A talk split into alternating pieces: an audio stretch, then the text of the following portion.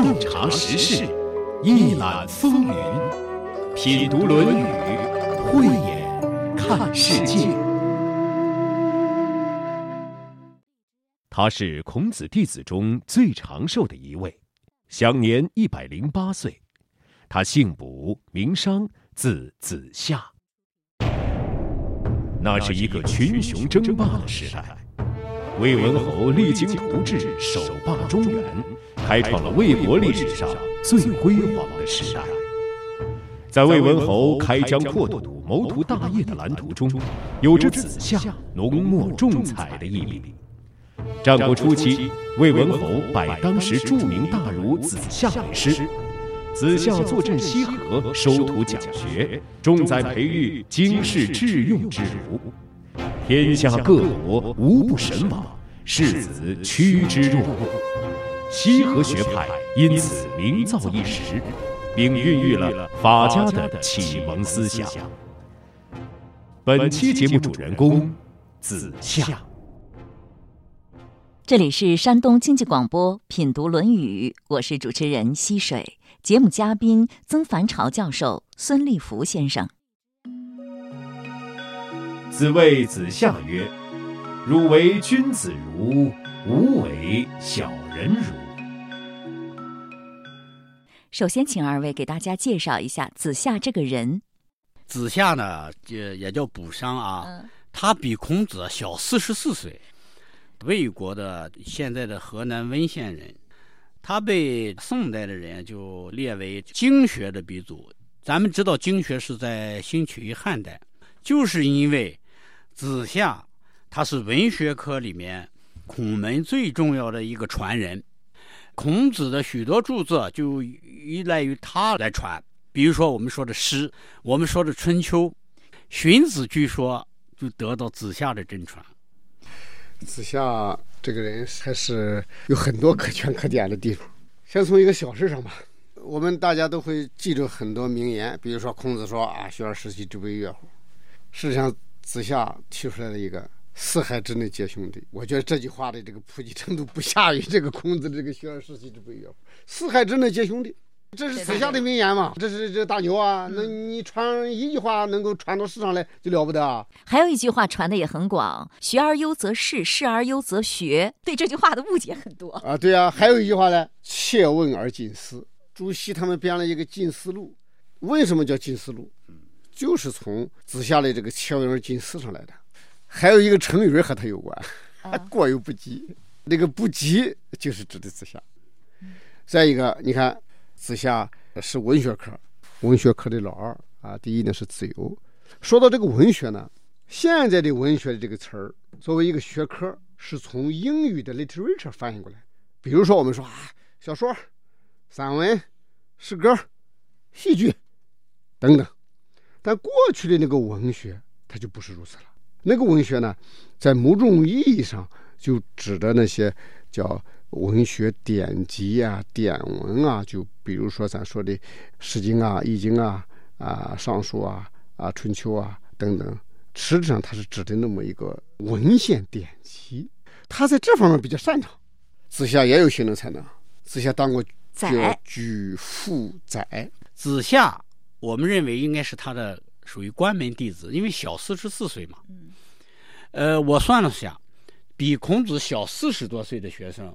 都是大成就者，我认为子夏和曾参可以相比。第一，不同，曾参啊，跟颜回一样，跟闵子骞一样，他少言寡语，说的少，做的多。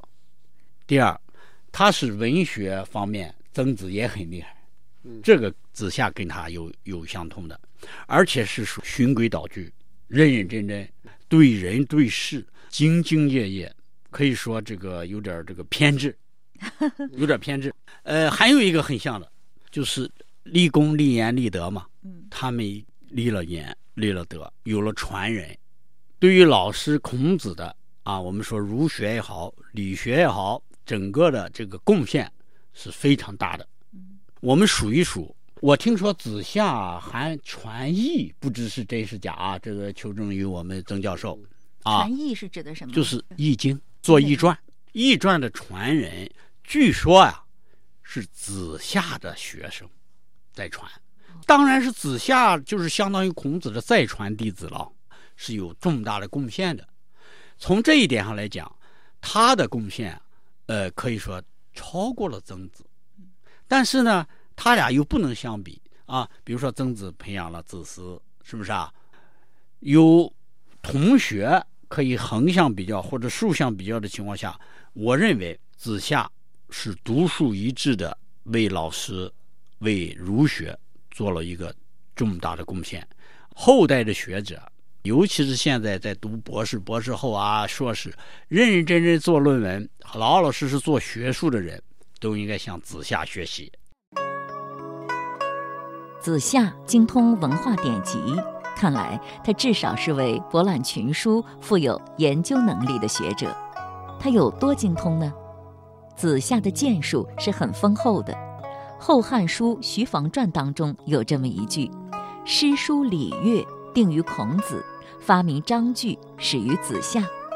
我们知道，孔子晚年回到鲁国之后，开始致力于整理古代的文献典籍，修订了六经，这就是著名的《删诗书》《定礼乐》《修春秋》《续易传》。孔子去世之后，子夏对这些典籍的章句做了进一步的注释解读，来说明解释其中的意思。就像我们现在讲的《论语》，一本《论语》摆在这里。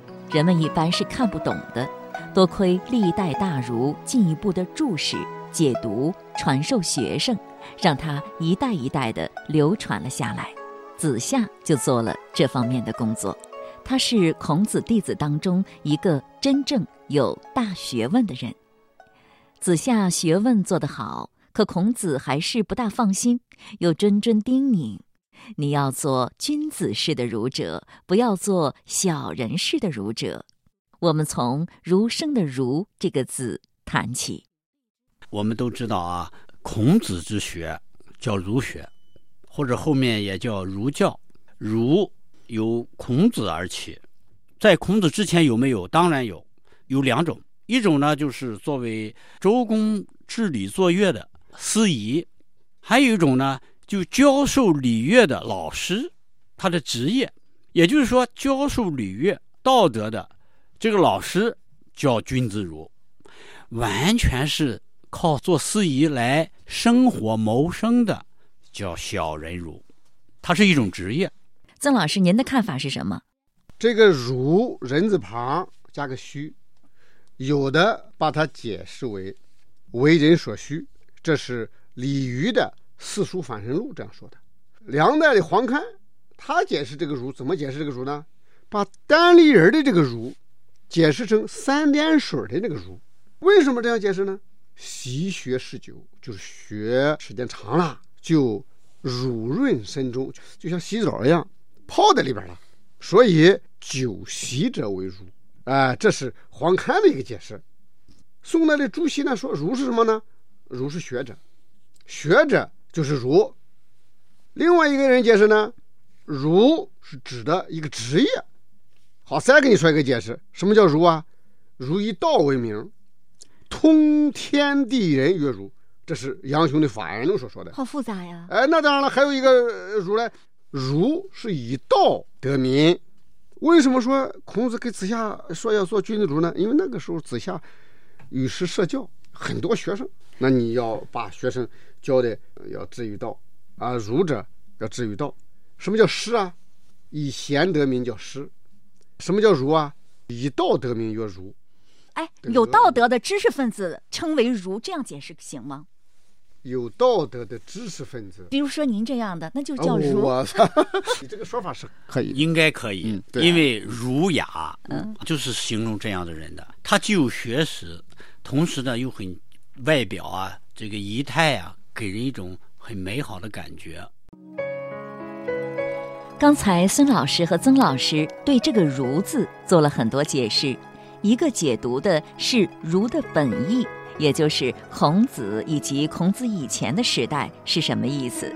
这个意思很简单，“儒”就是一种职业，不管是教书育人也好，还是做婚丧嫁娶、各种大小祭祀的主持人，都是儒。后来，随着时代的变迁，儒的含义也在发生着变化。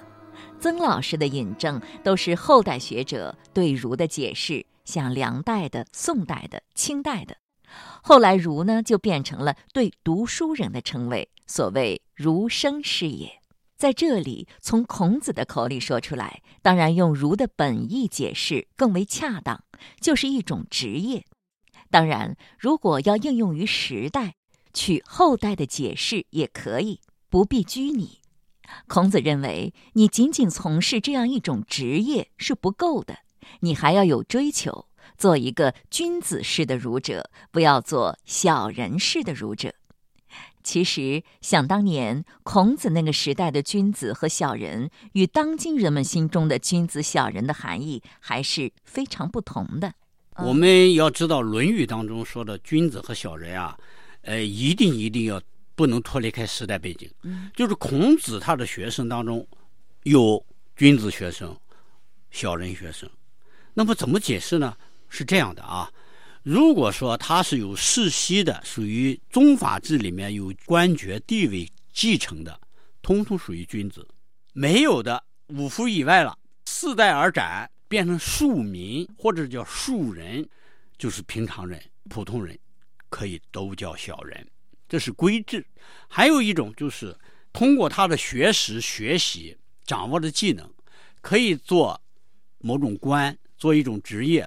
哎，他通过自己的修习学识，同样可以做出君子该做的事业，嗯，这也叫君子。所以说，按照这两种来解释的话，我们认为骂人啊，你要是用小人这话来骂的话，是现代语言。对，是现代语言。哎，现代语言。想当年，君子是有地位的人，小人是普通的平民。此外，他们还有心态上、追求上的不同。看看孔子的谈论就知道了。子曰：“君子怀德，小人怀土；君子怀行，小人怀惠。”意思是说，君子念念不忘的是德性，小人念念不忘的是乡土。君子很在意的是规则法度，于是呢就很自律；小人总是心系小恩小惠，就会求起。君子喻于义，小人喻于利。君子遇到什么事儿，一定会辨别是非；小人遇到什么事情，一定会计较利害。君子坦荡荡，小人长戚戚。君子乐天知命，俯仰无愧，因此心底坦荡宽大；小人呢，心地有私又多欲，因此患得患失，常常忧惧。君子泰而不骄，小人骄而不泰；君子安详舒展而不傲慢，小人傲慢而不安详舒展。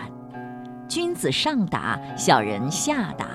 君子有志气，日日不断的自修，每天都想着怎么进步，那是苟日新，日日新，又日新。小人呢，没有志气，浑浑噩噩。只是被物欲牵引，兜兜转转，盘旋而下。君子求诸己，小人求诸人。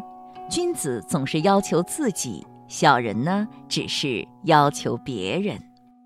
此外，我觉得吧，我们也可以做这样的理解：既然是君子，就应该不仅有君子的身份，还应该具备与之相应的品质和胸怀，德要配位。位置越高，德行就应该越高，否则的话，不就名不副实了吗？《论语》当中关于君子和小人的议论还有很多，我们就不一一列举了。那在这里，君子和小人与这个儒者的“儒”字联系起来，又表达了孔子对子夏的什么期许呢？实际上，我们以前节目当中谈到过什么是君子和小人这方面，《论语》当中的论述呢特别多。那么在这句话当中，君子、小人和这个儒放在了一起。下面我想听一下曾老师您来解释一下“君子如与小人如”这句话呢，是孔子给子夏说的。嗯，我们要是从整体上来理解的话，我们首先大体看一下子夏。子夏呢，他属于文学科。诗书礼乐易，子夏都很精通，而且他又是一个老师，又有很多的学生，这里边也有魏文侯，也有后来成为军事家的吴起，也有后来成为法家的那个叫李悝啊等等，就是说他这个学生很多。那孔子就给子夏说了：“你看，你教的学生很多，学生呢要各有专长，但是都要追求道，都要修好德。所以呢，汝为君子汝，勿为小人汝。啊，刚才你也谈到，因为这个君子大体是指这个道德，嗯，呃，内涵比较多一些，呃，所以呢，咱也屡次说，君子为儒是干什么呢？啊，是明道的。你像李光地。啊，清代的一个大学问家，他在那个《笃论与札记》中，他就说：“君子儒是什么样的儒呢？见识高明，比如说你这个人很有洞见，很有见识，而且呢，规模比较广大，胸怀比较大，见识比较深，比较有洞见。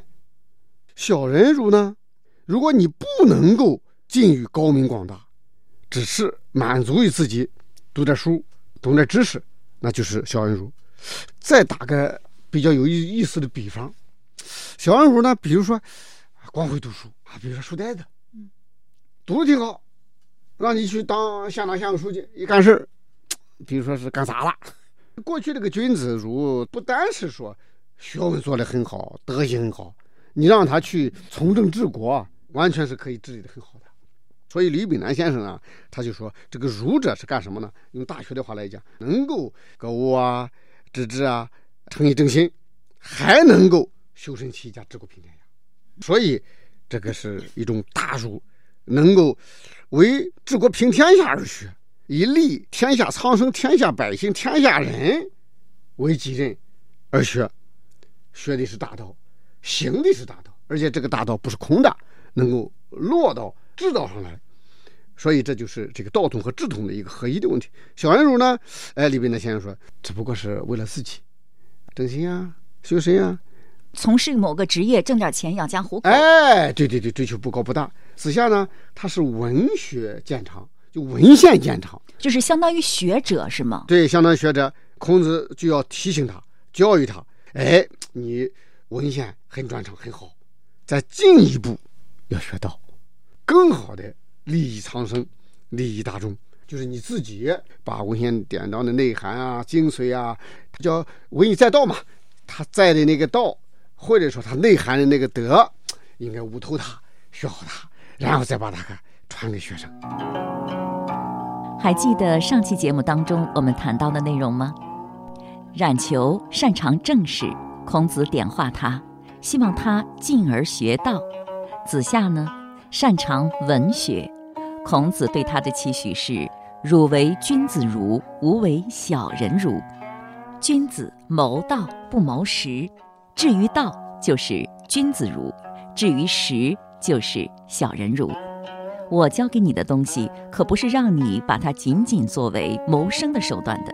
你不仅要精通儒学，更要致力于学儒，就是不仅要通达各种文章典籍，搞学术。”更要利益人群，己欲利而利人，己欲达而达人，成为君子儒。用孔子的观点来看，如果仅仅是搞儒学，就算是精通四书五经、十三经乃至四库全书，还是只是搞学术。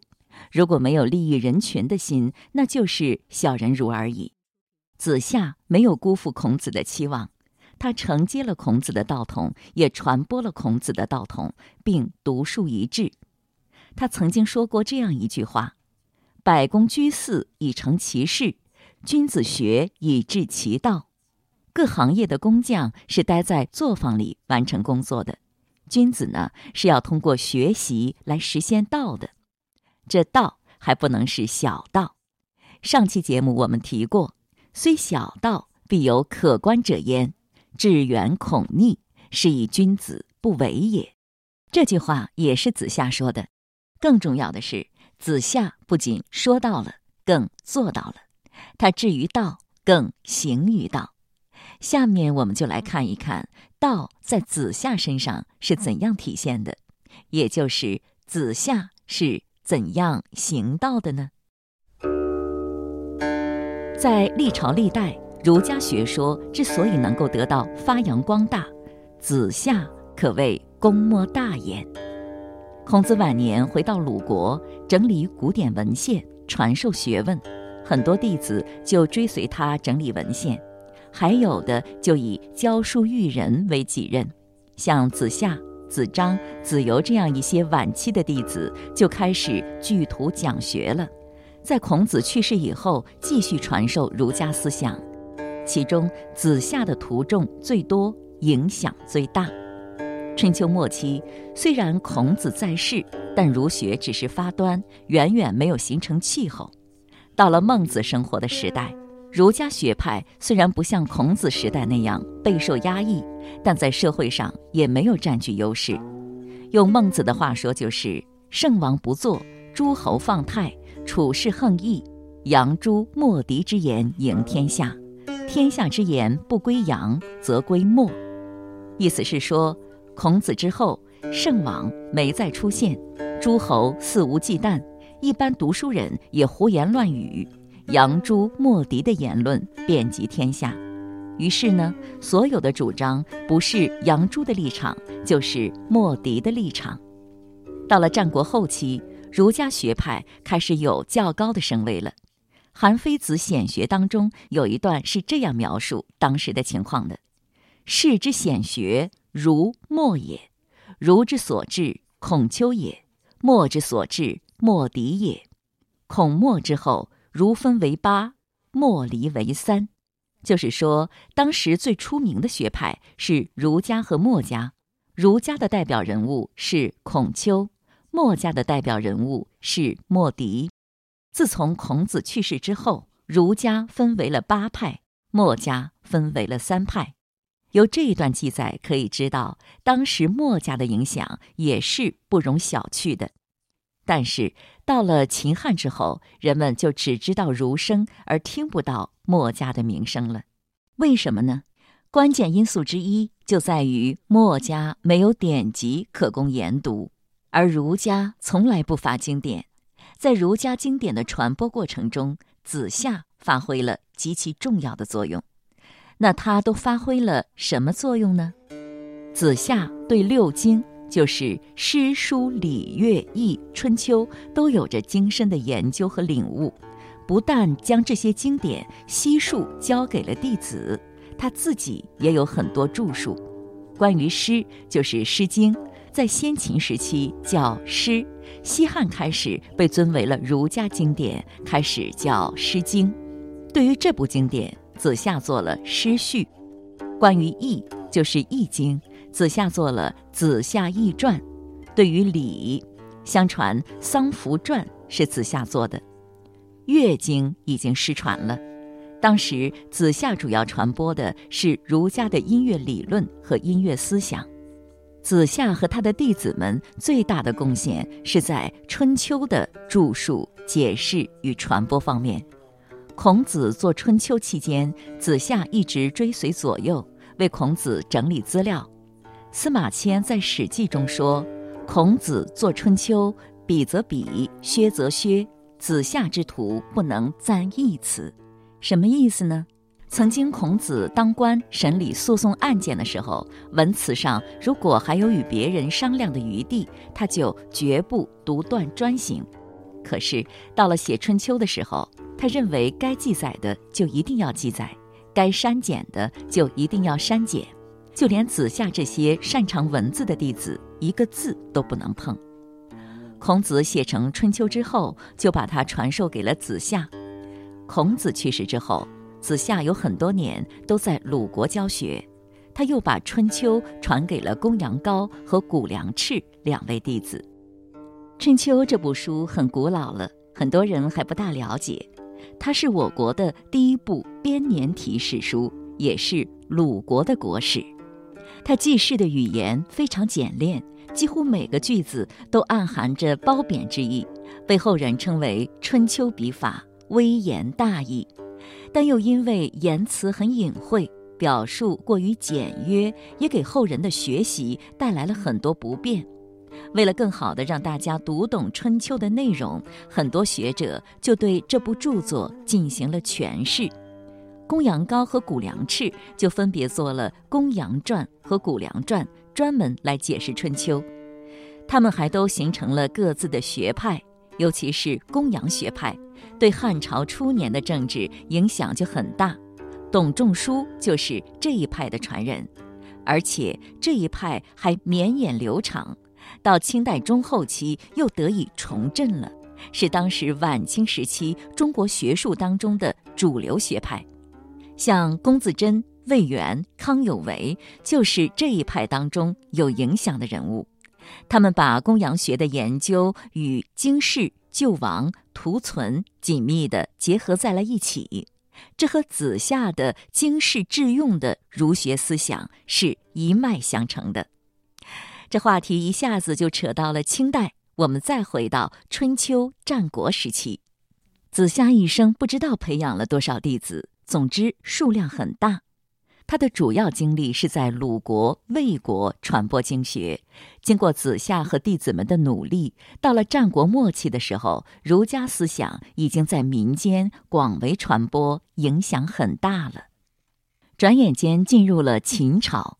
我们知道，秦朝经历了焚书坑儒，大部分儒家经典遭到了焚毁，很多儒生被杀，但是依然有部分人躲过了这场劫难。他们不仅把幸存的儒家典籍奉为宝典，还很快在汉代复兴了儒学。汉代之所以能够形成独尊儒术的局面。除了儒家思想有着利于稳固社会的重大作用之外，还在于儒学是唯一具有系统教材的学说。同其他学说相比，不但内容完备，而且便于习诵，还可以吸引大批知识分子来研读、钻研、探讨，共同为社会服务。孔子述而不作，信而好古。他只叙述和阐明前人的学说，相信爱好古代的事物，自己并不随意创作，是中华文化承上启下的集大成者。同时，如果没有子夏传播儒家经典，也不可能有影响中国几千年的儒家文化的光照。我们中华民族之所以有如此强大的精神根脉，子夏居功甚伟。总结一下，子夏对中华文明的贡献在于他做了两件事：第一，留下了典籍；第二，留下了传人。今天的节目就是这样了，亲爱的朋友，感谢您的收听。节目嘉宾曾凡朝教授、孙立福先生，节目撰稿主持溪水。品读《论语》节目首播每周日二十一点三十分，重播每周六二十一点三十分。品读《论语》已上传齐鲁网、闪电新闻客户端、蜻蜓 FM，欢迎查找收听。